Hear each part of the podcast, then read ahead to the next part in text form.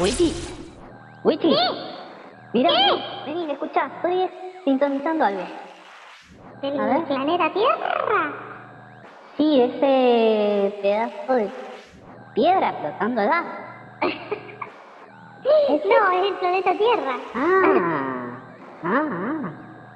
Pero, ¿no se habían extinguido? Estaban en eso, estaban en eso. A ver, miremos, miremos, miremos. ¿Qué hay? Mm. Mira, están saliendo. De- ¿Salieron? Sí, estaban en unas cajas. Igual Para mí que dejaron de invernar. Ah, puede ser eso, pero mira, tienen algo en la boca, bozales, máscaras. Mm, ¿A poco que el capitalismo ya los domesticó? Para, a ver. A ver, miremos, escuchemos, escuchemos, a ver, a ver. A ver.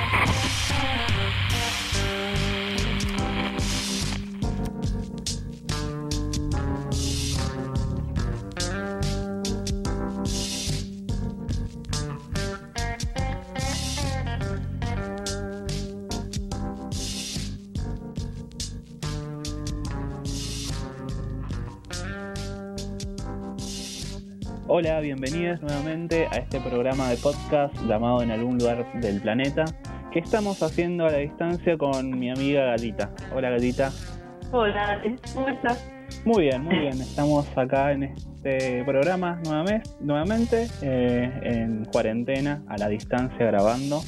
Así que vamos a, van a estar con nosotros eh, unos minutos para un poco saber sobre arte, cultura, eh, parte nuestra. Arte, cultura y mucho más. Claro, mucho más, mucho más. Esta semana eh, hubieron un par de días que nos gustaría compartir con ustedes comentándole algunas cosas porque pasaron eh, muchas cosas importantes en estas fechas. Sí, sí. Y. Ujú. y vamos a estar hablando un poco sobre el Día del Trabajador, que pasó hace unos días, y para eso eh, Gatita preparó una reseña y una crítica a un cuadro bastante importante en nuestra historia, que seguramente algunos lo conocerán, y bueno, ahora nos va a hablar un poco. Sí. Eh, bueno, eso, habiendo transcurrido el Día del Trabajador, eh, no queríamos dejar de empezar este programa con la gran obra de Bern. Sí, sí, no, no el Bernie, el Milico Caracho. Claro, ese no es que, al que todos odiamos, que nos cae Claro, mal. esa, esa que no te la vamos a dejar de cobrar, Bernie, sí. no el de la gorra, sino este, este, no el de la gorra el que está cada día más, más de acuerdo con Bullrich, sino más bien el artista, Antonio Berni. Exacto, el pintor que no, no tiene armas que disparan a la gente, sino que su arma es la es el pincel y con el pincel eh, nos expresa un montón de sensibilidad y nos la comparte. Claro.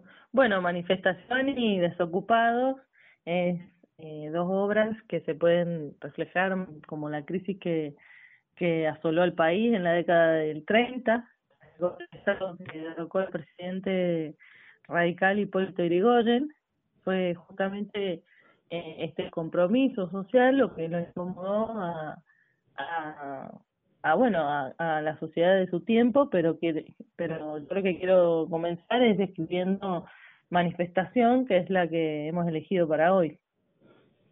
Es una pintura bastante conocida que, eh, bueno, vamos a compartirla en nuestras redes para que puedan verla y, y saber sobre esta pintura que, que Bernie pintó. ¿En qué año la, pintó? Bueno, esta pintura es del año 1934.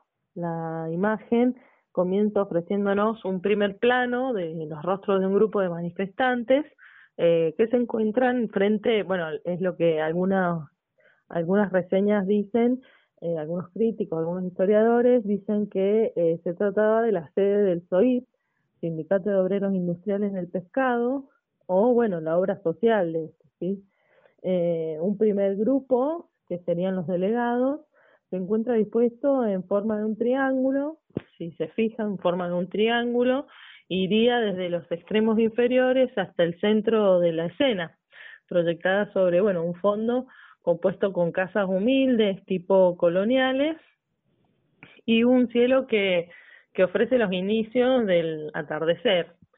En esta obra no se considera una masa de gente, ¿no? sino más bien se trata de rostros, de individuos que van describiendo diferentes sensaciones, todas más cercanas a la tristeza, la preocupación y, y congoja. Bueno, es que son sentimientos muy característicos de las crisis, ¿no? ¿Quién no sufre tales sentimientos si está por perder el trabajo o, ya lo perdió? Eh, ¿Quién no sufre eh, de tales sentimientos este, en esas circunstancias? Bueno, algunos críticos eh, interpretan la obra como se estarían como si se estarían enfrentando a, la imagen eh, de la burocracia sindical custodiada por gendarmería y que esto es el motivo de tales rostros de tristeza. Pero ahí mismo existe una esperanza, un niño en el centro de la escena, sujeto por una joven mujer y tiene algo en la mano. Algunos dicen que se trataría de un pan. A mí personalmente me gusta la idea de pensar que que es una piedra, no porque piense que hay que tirarle piedra a, la burocracia y a gendarmería, ¿no? no me vayan a, a malinterpretar. Sino más bien, ¿cómo? No, claro, son, son cosas que a veces no están bien, eh. Pero bueno. Pero bueno, métodos de defensa que tienen los manifestantes a veces para enfrentarse a bueno, a la policía cuando no queda otra o a las burocracias sindicales. Sí, sí, o las que hemos visto en Chile, digamos, primera, segunda, tercera línea, eh, digamos, siempre hay una especie de organización cuando se trata de, de enfrentarse a algún tipo de, de represión de parte de las fuerzas policiales, ¿no? Exacto. Este, y bueno, pero en realidad, este, este niño, bueno, eso significa eh, la esperanza, ¿no? Eh, y en esto, bueno, coincido con, con las reseñas de que estaría simbolizando la conciencia revolucionaria en contraposición a esta impotencia, desilusión y tristeza que expresan los rostros adultos. Eh, también se dice que lo combativo se lee porque en manifestación el niño lleva en su mano un pan y al lado el puño clasista, centrados en, el triángulo de las miradas compasivas de los trabajadores hacia lo alto. Bueno, el niño con un pan cobra un nuevo sentido. También se puede ser eh, interpretado eh, por, este, bueno, como una comunión revolucionaria. Y porque, bueno, con quién disputan la calle los obreros de manifestación, no olvidemos que estaban en el cuarto año del golpe de Estado, cívico-militar, se dice que en 1934 la Iglesia Católica organiza la enorme movilización del Congreso Eucarístico Internacional con Eugenio Pacelli, el Papa Pío XII, futuro Papa en ese momento, eh, bueno, el Papa que hizo oídos sordos y ciegos ojos ante el holocausto, se dice por ahí, ¿no?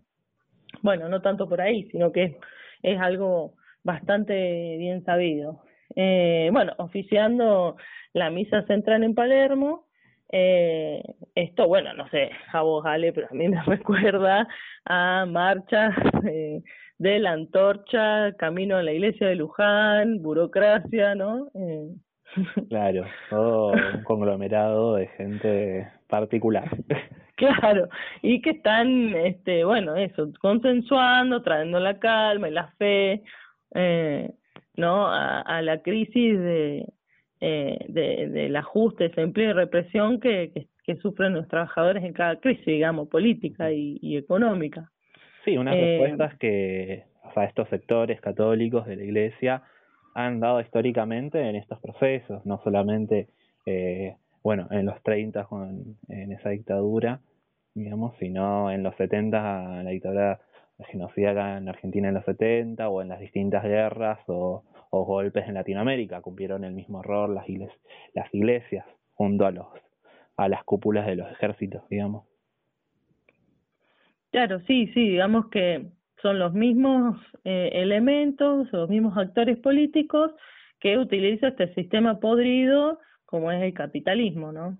Eh, bueno, podemos decir que eh, que el movimiento obrero llegó al golpe militar eh, un poco desorganizado y sin una dirección revolucionaria y esto es en parte lo que también de lo que también habla la obra de Berni. Bueno, la cosa es que eh, fueron más de un millón de católicos a orar ante la enorme cruz blanca que cubría el monumento de los españoles y bueno, tampoco se puede negar la influencia religiosa con la que se identifican los pueblos latinoamericanos.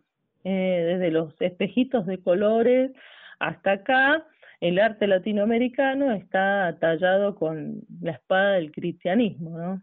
Y Berni, en el marco de las discusiones políticas, ideológicas, religiosas, reconstruye ese marco histórico y las posibles claves este, interpretativas de la época. Este, esto que refleja Bernie, más allá de las reseñas que lo quieren encerrar en el realismo social, eh, yo ahí personalmente, y bueno, que me vengan a buscar, si no, opino que esto es lo propio de los artistas latinoamericanos, ¿no? Esa, eh, si uno aprecia obras como las de Guayasamín o un libro de Galeano, las, canciones de Víctor Jara, la inolvidable Violeta Parra, podremos apreciar esta estética de denuncia y dolor muy característico de los artistas que comparten esta regionalidad, eh, sensibilidad y, son de diferentes épocas también, ¿no? Donde lo que comparten es la dictadura que se repitió y replicó por lo largo y lo ancho de Latinoamérica. Sí, mostrando en su, con su arte, eh, plasmando la memoria de, de todos los oprimidos, de los un poco desterrados de, de los desterrados de su tierra, de, de su trabajo, de sus familias, de todo, los más oprimidos. Sí, sí, y, y también esto de ir viajando al interior del país y a otros países, eh, Latinoamérica, documentándose y fotografiando para, para seguir pintando, bueno, eso es algo que, que hizo no solo Bernie, sino todos estos artistas que también hemos eh, nombrado recién acá, ¿no? como, como recurso, digamos, también para, hablar de Latinoamérica que es tan diversa y tan extensa. ¿no? Bueno, Bernie eh, no llegó a, a, pintar este cuadro con todos estos actores de la nada, seguramente. Eh, muchos historiadores y historiadores del arte eh, vinculan mucho, lo vinculan mucho al acercamiento que tiene a las ideas del marxismo, a la, a la sensibilidad que transmiten los partidos comunistas en, en Argentina y en Latinoamérica, y creo que es por esto que él, al igual que un montón de artistas de esa época, pintan con esta estética, esta sensibilidad. Sí, tal cual. En el 2016, una familia eh, sacó a la luz eh, dos carpetas de, dibujos de él, que fueron dibujos y pinturas hechas entre eh, 1922 y 1981, y ahí se puede ver bastante bastante su sensibilidad, la sensibilidad que tenía con, todas estas cosas, estas cosas sociales, con dibujos sobre la guerra civil española, eh, la guerra de Vietnam, la Segunda Guerra Mundial, eh, la guerra de Corea, eh, el mago francés, las dictaduras latinoamericanas, eh, un montón de dibujos bastante políticos eh, en su descripción y, y que los invitamos, les invitamos a que lo puedan ver. No van a poder ir a ver los museos, pero hay muchos de estos dibujos que están en, en varias páginas de internet. Pueden meterse a verlos, no se van a perder, eh, no se pierdan de disfrutar estos dibujos de Bernie, que son fabulosos. Sí, genial.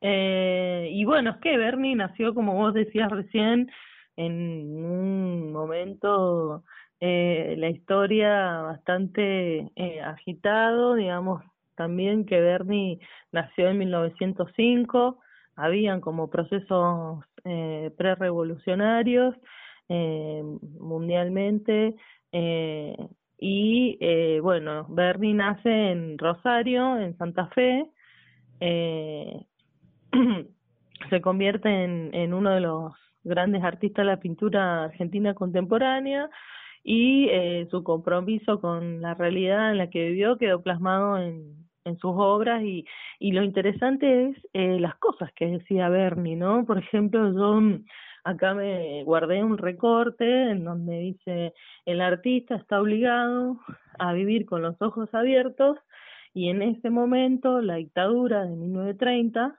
¿no? La desocupación, la miseria, las huelgas, las luchas obreras, el hambre, las ollas populares eran una tremenda realidad que rompía los ojos. Este, como para que, eh, digamos, eh, es un Bernie que eh, luego de esto, eh, en, en 1930, digamos, donde estalla el golpe militar, el primer golpe militar de la, de la Argentina, eh, que bueno, es conocido como la década infame, que puso fin a los gobiernos radicales y eh, iniciados en 1916. Bueno, este quiebre de la legalidad democrática burguesa en el país fue un gran intento de, de la restauración conservadora y, oligárquica. Bueno, debemos recordar que la década infame se produjo en el mundo de entreguerras, sí, por eso estas palabras tan profundas de Bernie, eh, eh, marcado por las disputas frente a la hegemonía mundial imperialista, eh, la gran depresión del 20, la gran depresión económica del 29 y un importante también ascenso revolucionario de, de la clase obrera. Eh, bueno, la quiebra de la bolsa de Nueva York en 1929 repercutió directamente en, nuestras tierras eh, con la caída de, de los precios en materia prima y en el mercado internacional. Entonces esto se traduce mucho a, a lo ya conocido, eh, porque es cierto que, que esta pandemia, crisis es nueva, digamos, la pandemia, pero las crisis en Argentina las conocen muy bien y siempre se traducen en, en desempleo, en, en este ajuste eh, para, para los sectores populares. Eh, bueno, a principios de los 30, Bernie entonces se adhiere al Partido Comunista y lo hace en diálogo en cada momento, las polémicas y las luchas, así como la puesta en imagen de, de los puntos de vista de, del PC sobre la cuestión nacional, la autodeterminación, los pueblos originarios, la situación obrera, las consecuencias de, de la crisis del 30, bueno, son temas que eh, se repiten una y otra vez en, en, la, en toda la obra de Berni, no solamente en Manifestación y Desocupados. Eh, el comunismo es el prisma desde el cual el eh, Berni interpreta la, política, ¿no? Eh, liga con detalle el contenido eh, de cada una de sus obras, con las discusiones y, estrategias que se pensaban para ese momento. Eh, bueno, y, y Berni también definió en algún momento su obra como una suerte de periodismo plástico, porque decía, he querido plasmar, que este es otro recorte que me pareció interesante, dice, he querido plasmar mi propia imagen manteniéndola tal cual la veo y la he querido acompañar de Juanito y de Ramona para exhibir un poco cómo me llega el mundo a mí mismo a través de estos seres. Bueno, eh, la obra de Juanito y Ramona también son dos chicos eh, de la clase trabajadora, eh, uno es un niño que transita su, su vida en el barrio con esa precariedad, incluso, bueno, Bernie recoge eh, materiales de, baldíos, de, basureros este, y de barrios para poder eh, construir la gran obra de Juanito Laguna, que son collages realizados con este, bueno, pintura, por supuesto, que es el lenguaje de Bernie, y eh, le agrega estos materiales de uso descartable que van construyendo los paisajes de, de Juanito Laguna y también es con la misma técnica de collage el trabajo que realiza sobre Ramona Montiel, que es una chica que, este, bueno, en, en principio su, su vida transcurre dentro de lo que es la prostitución, poniendo en discusión eso, ¿no? Y, y bueno, y, y viendo también este la precariedad de las mujeres, ¿no? A través de esta obra, porque eh, no solamente está Ramona, eh, en, la prostitución, sino también es Ramona este, doméstica, eh, trabajando eh, en diferentes en diferentes espacios donde donde puede trabajar la mujer en realidad, ¿no? La mujer precaria, la mujer que es la primera que, que consigue un trabajo en negro y que consigue más trabajo en las crisis que muchas veces los hombres y estos son en parte, bueno, me fui, ¿no? del tema, pero es en parte un poco el problema de, de la violencia que hay muchas veces dentro de los hogares. Bueno, no elegimos como si nada este cuadro de Bernie que habla sobre los trabajadores y los oprimidos. En esta ocasión quisimos eh, agarrar este tema porque hay una fecha bastante importante que sucedió hace unos días, esta semana, que fue el primero de mayo, que recordarán muchos que el primero de mayo es el Día del Trabajador, ¿cierto? Sí.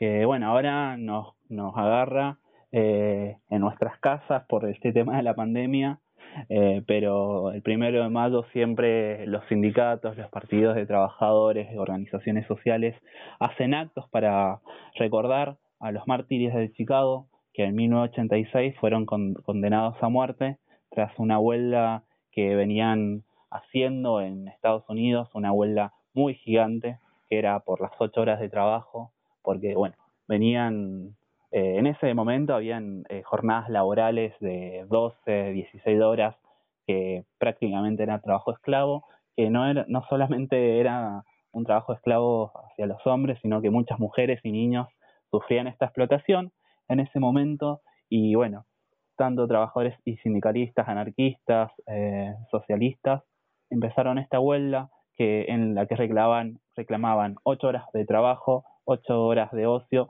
y ocho horas de descanso.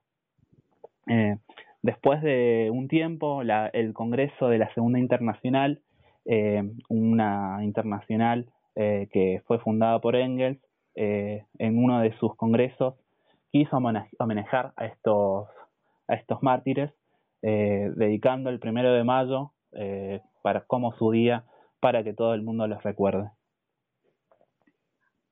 Sí, yo lo que quería decir es que también ahora, bueno, en estas condiciones que nos encontramos así en pandemia, eh, eh, se puede ver eh, teatro online, ¿viste? Yo mm, me he puesto a ver eh, mm, algunas obras eh, por Teatro Timbre 4, ah, parece como un trabalenguas. Este, eh, bueno, yo me he visto algunas series por ahí, está buena, la pueden seguir en Instagram. Eh, también eh, quería decir que se puede ver la de esta, ¿no? La de mm, Saco y Vanzetti, que son estos mártires de Chicago, eh, por el Teatro Cervantes, eh, bueno, la página del Teatro Cervantes, y si no, eh, también podemos publicar algunos links en nuestra página. Porque ahora, ¿dónde estamos, Ale? claro, porque estamos en las redes, nos pueden escuchar por todas las redes sociales, casi todas. ¿eh? estamos en Spotify, estamos en Instagram y en YouTube. Eh, con, bueno, nos pueden buscar en algún lugar del planeta y ahí nos van a encontrar para poder escucharnos eh, cada vez que eh, subamos nuestro programa. Bueno. Y bueno, hablamos de los trabajadores del primero de mayo, que bueno, nos, nos tiene en estos momentos en cuarentena y como decía Mari, eh, Gallita, eh, pueden eh, ver eh, estas obras de teatro sobre ellos en, es, eh, en esas páginas. Y también hay muchas eh, películas que pueden buscar, vamos a estar subiéndolas a las redes. Y también siguiendo con los trabajadores, eh, a el, hay un cumpleaños que, que pasó, que, que es bastante importante para muchos, eh, que es el de Carlos Marx, Carlitos Marx. Carlitos. Carlitos. Vamos a Karl Marx, no. claro.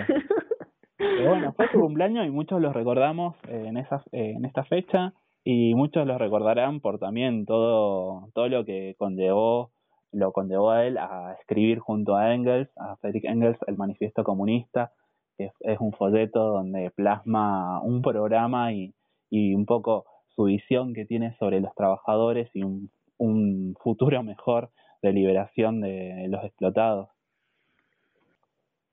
Bueno, y ahora eh, vamos a, hablar un poco de, de cultura, vamos a, a ver algunos, algunas series que, que, bueno, en realidad vamos a, recomendar algunas series que estamos viendo últimamente.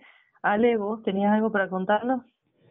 Sí, eh, hay una serie eh, que es bastante buena, que se las recomiendo, de Midnight Gospel, una serie para adultos. Ustedes seguramente les agrada mucho el humor para adultos, hay muchas series por ahí dando vuelta, como Rick Morty, eh, Padre de Familia, Los Simpson, eh, muchas, muchas que están en Netflix, en un montón de plataformas que pueden ver. Y en esta ocasión, The Midnight Gospel es una serie que está en Netflix, es cortita, son ocho capítulos, eh, que es eh, un, una jodita, digamos. ¿Ah, sí, eh, porque sus creadores son dos personas bastante particulares, porque por un lado tenemos a Duncan Trussell, que, bueno, algunos los conocerán, otros no, es un, una persona que hace podcast, eh, también hace stand-up, es un humorista, y tiene un programa de podcast que se llama eh, de Duncan, Duncan Trussell Familiar, o sea, la obra familiar de Duncan, y también es de Pelton Ward,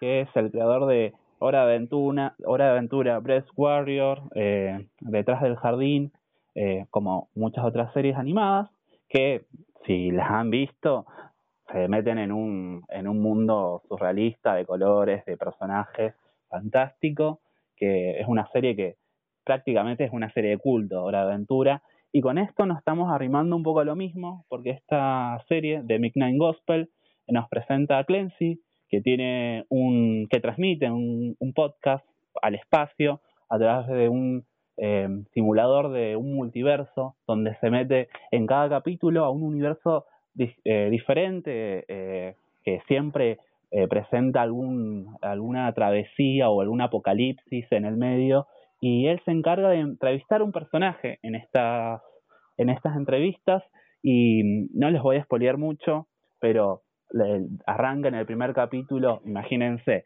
un mundo apocalíptico, eh, donde hay un apocalipsis zombie. Eh, Imagínate, así, apocalipsis, apocalipsis zombie para presentarte el primer capítulo. Eh, donde él la verdad me hace bastante a la vida real. Sí, sin zombies, pero con coronavirus.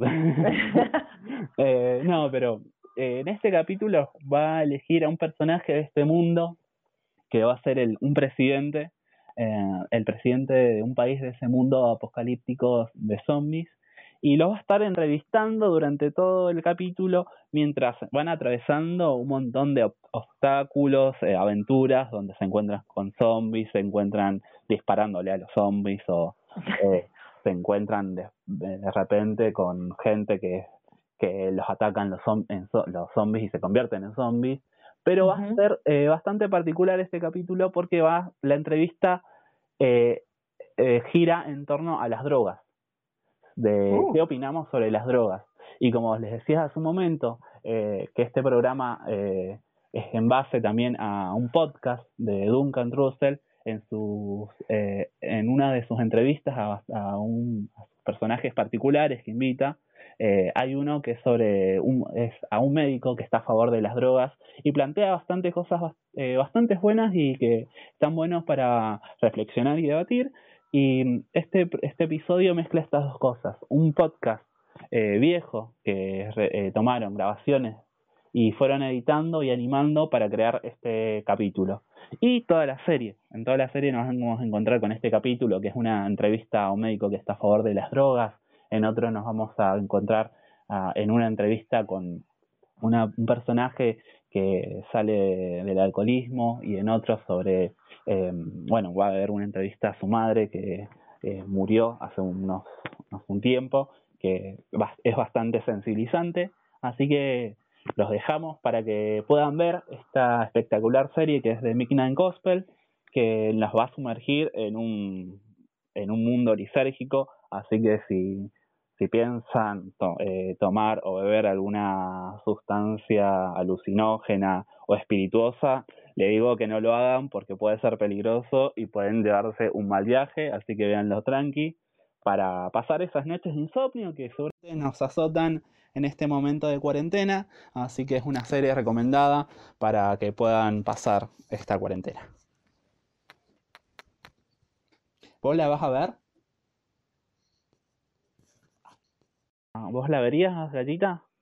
Sí, sí, absolutamente. Me da mucha intriga ese recurso de, de buscar este fragmentos de conversaciones de podcast y hacer una animación con eso. Eso me parece una locura.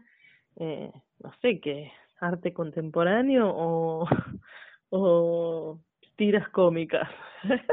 Exacto. Bueno, eh, es lo que me sorprendió bastante de, este, de esta serie de Midnight Gospel, que el concepto este de usar una grabación y animarla es bastante peligroso para la mente, porque en un momento, va, es lo que me pasó, en un momento no sabía qué seguir, si ver eh, la secuencia del dibujito, o sea, de la historia animada, o escuchar la, la, la entrevista, la conversación entre los personajes, y me mareaba un poco.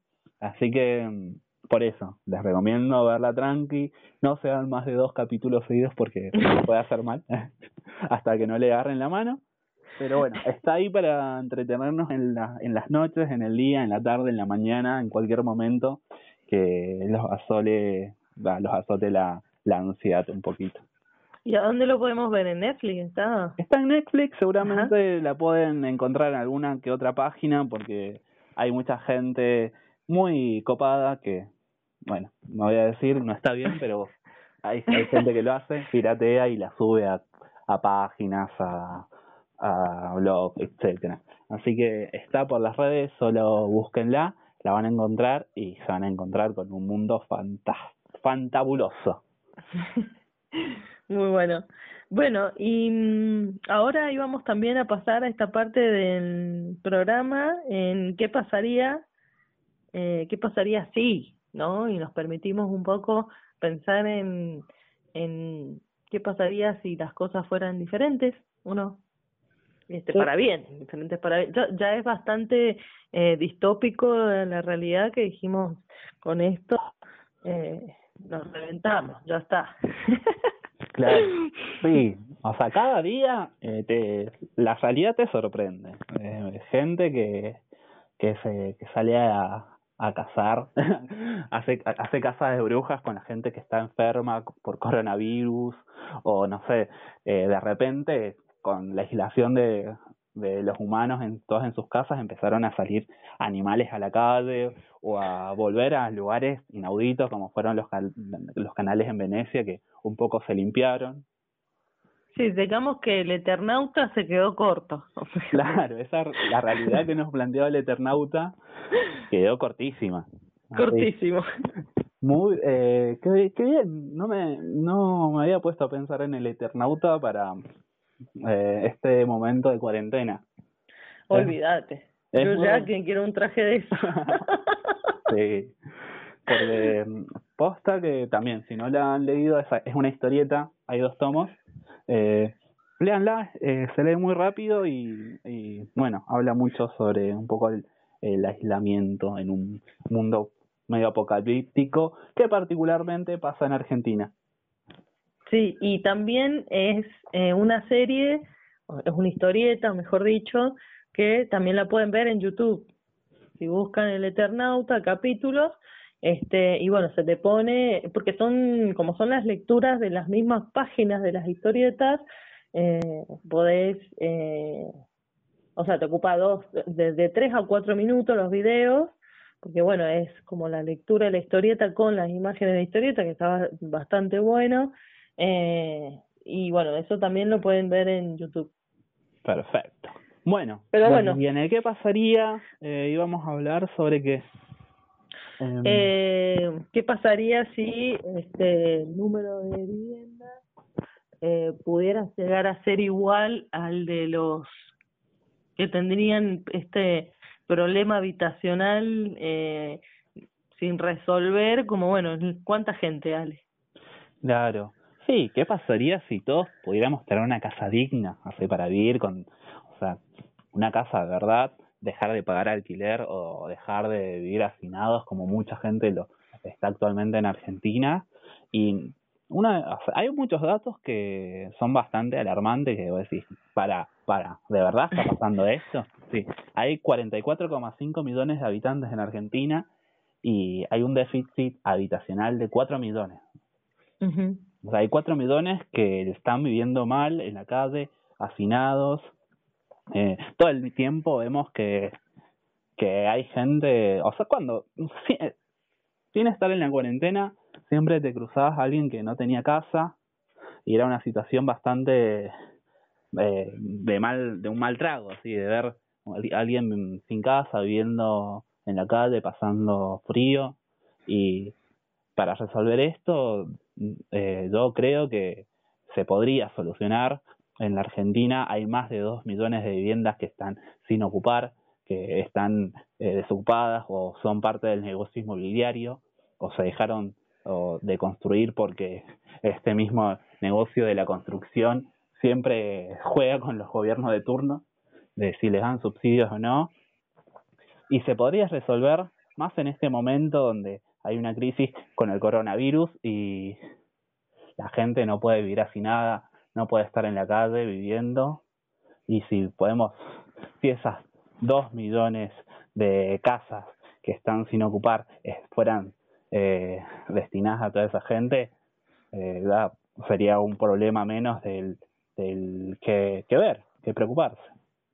Claro, sí, no se trata de construir barrios ni poner nuevos materiales a disposición, mano de obra, sino que estamos pensando en que eh, hay eh, casas en el mundo que podrían eh, equipararse a solucionar el problema de, de, de, por hacer una cuenta matemática, ¿no? ¿Cuánta gente no tiene casa? Bueno, ¿cuántas casas hay?